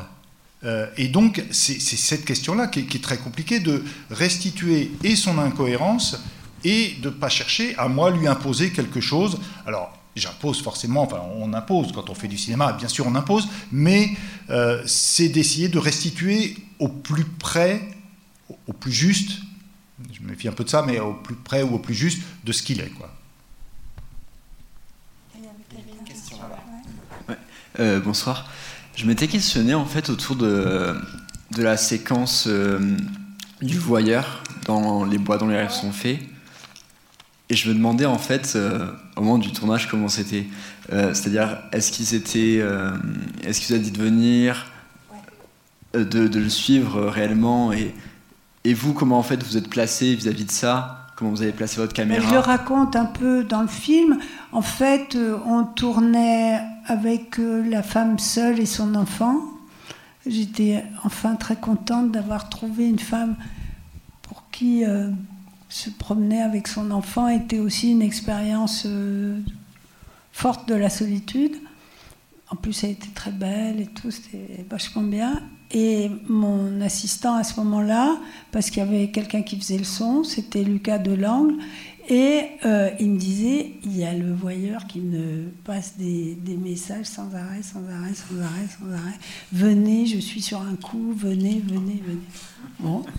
Alors, on passait d'un truc à un autre qui était quand même. Euh, bon, on a quand même pu finir la séquence avec euh, cette femme que j'aimais beaucoup. Et puis, on a foncé euh, là où il nous a dit de le rejoindre. On avait déjà tourné une séquence avec lui où il voulait pas se faire filmer, puis il se mettait. Il se mettait plus loin, et puis je voyais son ombre, etc. Mais là, quand on est arrivé, il a pris les choses en main, il nous a dit vous vous mettez là et vous filmez. Voilà. Et donc on a une séquence très très voilà un peu waouh euh, costaud et elle est extrêmement documentaire. C'est-à-dire que c'est peut-être on pourrait la voir comme un film lumière quoi. Le, de temps en temps au bois de Vincennes, ça pourrait s'appeler comme ça. Euh, voilà. Moi, jamais j'aurais imaginé que j'allais filmer un, exhibitionniste voyeur euh, en train de faire euh, un truc, bon, se masturber devant un couple qui avait l'air d'accord, etc. ça m'aurait vraiment. Je, pensais que c'était. Mais c'est lui qui a pris les choses en main. Et il m'a dit vous mettez là, vous faites ça, vous, vous faites pas de bruit, vous filmez. Voilà. Euh, et il s'est mis devant la. Enfin, il s'est mis dans la scène, quoi. Et je crois que cet homme qui ne qui avait peur d'apparaître. Euh, sa femme n'était pas au courant que euh, voilà, il pistait des gens tout le temps euh, au bois pour les voir s'embrasser, faire l'amour, etc. que il, avait, il avait plein de copains qui, avec qui il faisait ça et tout. C'était vraiment son truc et que tout d'un coup, il a décidé de le montrer, quoi. Enfin, moi, je l'ai compris comme ça.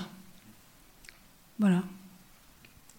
Ça vous va comme réponse Ouais. Bonsoir. Euh, moi, j'avais une question par rapport au tournage. Euh, je me demande. Là, je suis là, je suis là. Ici. Euh, je me demandais si, au moment du tournage, vous choisissiez, par, rapport au rapport, par rapport au sujet principal du film, de tourner ce qui vous semblait vraiment nécessaire pour le sujet, ou est-ce que parfois vous faisiez des, des digressions et vous laissez euh, porter euh, par euh, juste ce qui vous intéressait. Enfin, quelque chose de plus instinctif. Ben, Je raisonne pas exactement comme ça, quoi. Je tourne... tout, est, tout doit être lié dans ce que je filme, dans une séquence... Enfin, dans un... je filme cette séquence, ce euh, comme par exemple Philippe, bah, les bois autour, euh, euh, voilà, c'est lié. C'est important de lier, quoi. La, tradition de la télé, quoi, j'essaie de faire exactement le contraire, quoi. On fait une interview, machin, sur un sujet, on sait déjà ce que le mec doit dire, et ensuite, on fait ce qu'ils appellent des plans d'illustres clac, clac, clac, clac. Voilà, donc moi je fais exactement le contraire. Je... Là, c'est le premier film où je parlais beaucoup avec les gens. Je n'avais pas fait ça avant, dans le bois, je veux dire. Mais euh, pour moi, tout doit être lié. Euh, et c'est pour ça que je vous parlais du, du panoramique, c'est-à-dire que la caméra, à mon avis, elle fait un lien entre les éléments, entre les gens, entre euh, ce qu'ils font, euh, si on parle de ce qu'on parle, et puis de ce qui se passe en même temps. Voilà. Euh, et que quand on essaye d'ailleurs de mettre des trucs qui se passent pas en même temps, ça marche jamais. Vous voyez? C'est parce que tout, tout est lié, quoi. Voilà. Je j'ai pas de programme, genre je me dis, euh, euh, je fais un plan d'ensemble, après je, voilà. Et par exemple dans mon dernier tournage, je m'en suis beaucoup voulu parce que euh, j'ai même pas, enfin je sais pas, on verra hein, si ça pose beaucoup de problèmes, mais j'ai j'ai tourné que ce qui m'intéressait, quoi, avec toujours le contexte, etc. Mais vous voyez, par exemple, dans l'extrait des patients, on voit bien, ben voilà, il, euh, il, arrive dans la rue, machin, il reçoit la clé, il ouvre, il a du mal, machin, il monte les escaliers. Tout ça, c'est inutile si on veut. Mais ça raconte euh, la relation qu'il a avec sa patiente. Euh, et puis il emmène le mari en voiture. Voilà, et d'ailleurs, dans la voiture, il lui dit s'il y a un problème, il faut faire ci, il faut faire ça, et ça continue là. là. Donc, en fait, tout est lié, quoi, si vous voulez. Alors que, euh, et je ne sais pas ce qui va arriver, bien entendu. Alors que dans, dans le principe que j'expliquais avant, euh, d'abord, euh, parce que quand j'étais assistante monteuse, il m'arrivait de gagner ma vie en allant dans les régions monter euh, des, sujets pour la télé, etc. C'était très très parfois c'était très marrant mais c'était très douloureux dans la pauvreté totale de de mise en scène de voilà et il y a cette idée que surtout euh, on, demande aux journalistes de savoir avant ce que le type va dire. Ils y vont pour enregistrer quelque chose qu'ils savent déjà, quoi. Donc c'est voilà, c'est catastrophique quoi. Et, c'est vrai qu'après, Luc en a parlé tout à l'heure, mais c'est vrai que chacun de tes films est en même temps toujours très euh, bâti autour d'une idée. C'est vrai, c'est souvent abstraite, philosophique, euh, le bien, le désir, le jugement. Euh, la gare du Nord, c'était le, monde et, la place du village. Enfin, et, c'est vrai qu'il y a et qu'ensuite, enfin, je me permets ce petit raisonnement, et, que tu te permets toutes les digressions après autour de ce principe euh, fil conducteur, je ne sais pas, et qui, sont, et qui est souvent de l'ordre de, l'abstrait. Souvent des idées assez abstraites que tu vas ensuite euh, euh, chercher ou faire même accoucher dans, ce, à quoi tu te confrontes. oui, bonsoir. Moi j'ai deux questions.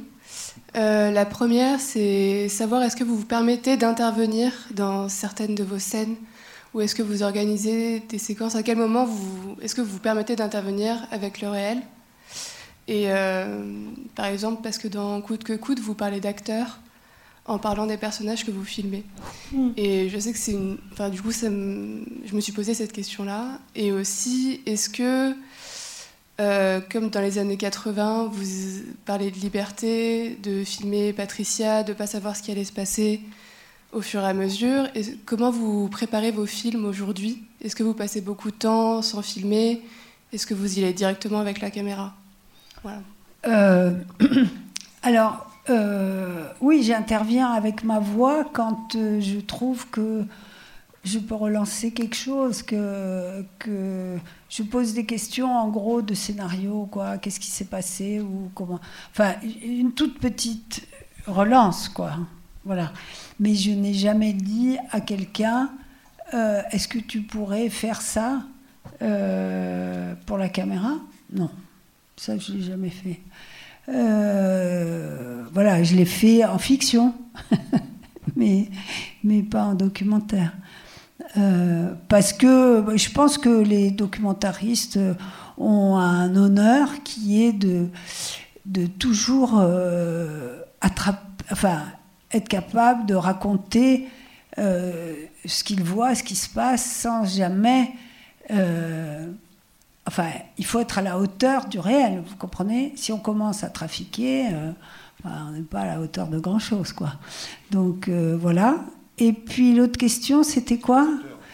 Ah oui, bah, je dis les acteurs parce que ce sont, je pense que les, les gens que je filme et qu'on filme, qu'ils soient en fiction ou en documentaire, sont des acteurs. Ça ne veut pas dire que je leur donne le texte, mais ça veut dire que à partir du moment où je les filme et où on, suit une histoire, ils sont, euh, voilà, et puis qui subissent, euh, par exemple dans Coup de coco, toute cette histoire, mais que ça soit euh, à l'hôpital aussi, etc. Ils traversent, vous voyez, la, petite dame en robe de chambre, là, elle est, elle est patente, vous voyez, elle, elle joue quoi. Elle, elle, elle sait qu'elle joue parce que le, quand je dis qu'elle joue, elle joue pour le médecin voyez, elle fait sa scène avec le médecin, comme on fait plein de scènes dans la vie, quoi. Euh, et lui aussi fait sa scène avec elle. Ils sont en train de faire leur scène, quoi. Et elle l'attend depuis longtemps, cette scène. Hein. Euh, voilà. Et il la joue, pas pour la caméra, il la joue entre eux. Et moi, je vois que c'est une super scène, quoi. Et donc, j'en profite, si vous voulez. Mais ce sont. Alors, par exemple, euh, chez Fatih, euh, le cuisinier de Coûte que Coûte, il, il parle aussi pour faire face à l'humiliation que la boîte marche pas, qu'il est dans une boîte qui est en, train de peut-être couler, etc. Et donc, parler, c'est passer au-dessus de la honte, quoi. Et que donc, c'est un truc très fort au niveau du jeu. Vous voyez, c'est énorme, en fait. Et moi, je dis toujours que dans. Enfin, dans, dans Coûte que coûte, il y a une autre scène aussi, mais où il explique à quel point c'est exactement comme euh, euh, Brutus is a good man, dans comment je sais plus qui dit ça dans Shakespeare, mais il dit euh, celui qui a tué César, oui, Brutus est un homme bon, etc. Ben, euh, Fatih fait exactement la même chose. Ah, euh, Djihad, il est vraiment très fort, hein, vraiment formidable. Hein. Alors lui, question commerce, parce que ça continue en fait là, cette question commerciale. Alors là, lui, vraiment chapeau et tout. Et on comprend que c'est vraiment pour passer au-dessus de la honte, quoi. Voilà, c'est parce que la situation est très puissante de ce qu'il vit qu'il joue, enfin il joue, qu'il interprète ses sentiments aussi bien, quoi. Enfin, ou que ses sentiments colorent complètement euh, ce qu'il dit, quoi. Voilà, c'est toujours la situation qui est extrêmement, qui, qui produit euh, le, la façon dont les gens sont, parlent. Voilà. Et quand je dis acteur, c'est aussi qu'il arrive qu'on sente comme réalisateur, metteur en scène, que des gens sont faux, qu'ils en font trop, que, euh, etc. Et là, il faut trouver comment faire pour que ça n'arrive pas. De la même manière qu'en fiction, si vous voulez. Alors en fiction, vous pouvez dire, euh, t'en fais trop là. Mais euh, là, vous pouvez pas leur dire que t'en fais trop. Mais il faut trouver euh, tout d'un coup, se déplacer, euh, s'intéresser à autre chose pour que quelque chose de la, la justesse, de leurs sentiments réapparaisse, quoi. Et qu'ils soient pas en représentation. Ils sont, par exemple, la petite dame, elle est en représentation, enfin surtout le médecin est en représentation parce qu'il joue la scène et que la scène va la soigner, quoi. C'est voilà, c'est pas une représentation pour le plaisir de la représentation, c'est euh, comment on se parle, comment on fait la consultation. Voilà, c'est une scène. Et la première fois que j'ai tourné euh, une patiente euh, avec le docteur Bouvier, c'était cette femme qui était dans le lit avec un béret, voilà, qui entendait rien, et, et elle lui dit Ich bin krank euh, je suis malade. Ich bin parce qu'ils ont été occupés par les Allemands, etc. Donc voilà. Si, euh, voilà, si ça c'est pas joué, je sais pas ce que c'est quoi.